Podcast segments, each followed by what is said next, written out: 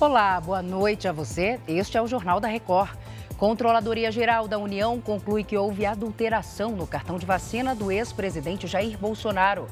Polícia Federal prende suspeito de envolvimento nas mortes do indigenista Bruno Pereira e do jornalista Dom Phillips, na Amazônia. O Jornal da Record já está no ar. Oferecimento Agora. Invista com o time Classe Ágora. A Controladoria Geral da União concluiu que é falso o registro de vacina contra o coronavírus que aparece no cartão do ex-presidente Jair Bolsonaro. A gente conversa ao vivo com a Ariane Bittencourt. Ela está em Brasília. Ariane, boa noite. E alguém será responsabilizado por isso? Boa noite, Salsi. Apesar de a CGU constatar a falsificação, não foi possível encontrar culpados e, inclusive, uma equipe técnica recomendou o arquivamento desse caso. O cartão de vacinação de Jair Bolsonaro indica que o ex-presidente teria sido imunizado contra o coronavírus em 19 de julho de 2021, em uma unidade de saúde de São Paulo.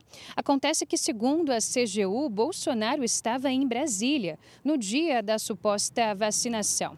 Além disso, há divergências em relação ao lote da vacina que teria sido aplicada. Em nota, a defesa de Bolsonaro disse que foi ele quem denunciou problemas no seu registro de vacinação e que aguarda o resultado das investigações para saber quem foi o responsável pelas fraudes. Salce. Certo, Ariane, até já. As entidades que representam os setores que mais empregam no Brasil criticaram a fala do presidente Lula sobre a desoneração da folha de pagamento. Lula disse em Pernambuco que os empresários querem a desoneração sem apresentar uma contrapartida ao governo federal. Por acaso os empresários que fazem essa proposta estão oferecendo para nós uma contrapartida? Eles querem que a gente desonere a folha de pagamento? Por que, que eles não garantem estabilidade para os trabalhadores durante todo o período? Por que, que não garante? Por que, que não garante uma parte que vai lucrar com a desoneração distribuir em forma de salário para os trabalhadores? Não. A contrapartida já existe, né? Quando ela foi desonerada, o objetivo era exatamente ampliar o mercado de trabalho.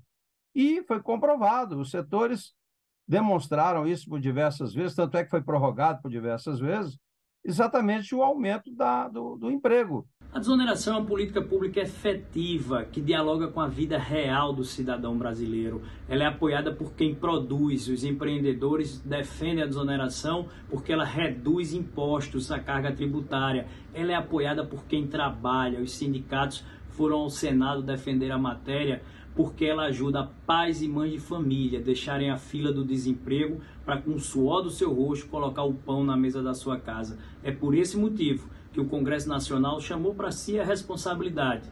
É uma matéria com a autoria do parlamento, com a cara do Congresso e que o Congresso já tem adesão política favorável à manutenção da desoneração da folha de pagamento. Representantes dos 17 setores que mais empregam no Brasil criticaram o posicionamento do presidente da República. Nós apoiamos o que foi definido pelo Congresso. A desoneração foi debatida exaustivamente durante aproximadamente 10 meses, houve diversas reuniões e o veto também foi derrubado. Agora, opiniões divergentes existem em qualquer democracia, inclusive aqui no Brasil. Quanto mais elevado for o custo da mão de obra aqui no Brasil, as empresas vão investir menos. Investindo menos, a gente perde competitividade. Por isso que é importante manter a contribuição dos 4 até 4 mil por cento sobre o faturamento e não aumentar o custo para contratar funcionário.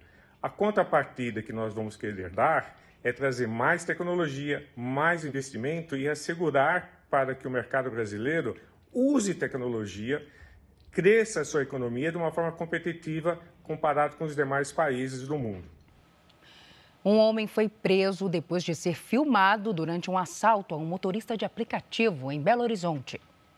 A câmera instalada no carro registrou o momento em que o criminoso, que se passava por passageiro, anuncia o assalto. Só siga aí, só siga aí. Vira ali, ó, vira ali, ó. Armado com uma faca, ele pede para que o motorista encoste o carro e faça um pix. Manda o pix aí. Eu comecei a trabalhar Migão, não tem nada, velho. Não tem nada. Eu te mostro aqui, migão. Te mostro aqui, por Deus, te mostro agora. Aqui, ó. Aqui, ó. Comecei a trabalhar agora, parceiro. Depois de dizer que não tinha dinheiro, o criminoso decide levar o carro e o celular da vítima. Esse aí eu vou levar aqui o carro, beleza, beleza. Beleza. Posso usar o documento, migão? Só o documento? Vai levar. Não, não, documento. Documento, amigão. Pode ir. Vai lá, vai lá. Com a ajuda das imagens, o criminoso foi identificado como Fabiano Leite, de 18 anos. Ele foi preso horas depois do assalto e o carro foi recuperado pela polícia. A Polícia Federal prendeu mais um suspeito de envolvimento nos homicídios do indigenista Bruno Pereira e do jornalista britânico Don Phillips. A gente volta a conversar com a Ariane Bittencourt. Ariane, quem foi preso, hein? Salsi, o preso é o pescador Jânio Freitas. Segundo a Polícia Federal, ele é o principal aliado do mandante dos assassinatos cometidos em julho, em junho de 2022, melhor dizendo, na região do Vale do Javari, no Amazonas. O mandado de prisão foi cumprido na tarde desta quinta-feira. O suspeito é considerado o informante do mandante dos homicídios de Bruno Pereira e Dom Phillips, identificado como Rubem Dario da Silva Vilar, o Colômbia. Agora, todos os investigados desse caso estão presos. Salsi. Obrigada pelos detalhes, Ariane. Bom descanso para você. O presidente dos Estados Unidos, Joe Biden, cometeu uma gafe ao chamar Donald Trump de presidente. Os dois são os principais nomes para a disputa à Casa Branca neste ano. Joe Biden foi questionado sobre a vitória de Donald Trump entre os pré-candidatos republicanos nas eleições primárias em Iowa no início desta semana. E cometeu uma gafe se referindo a Trump como presidente.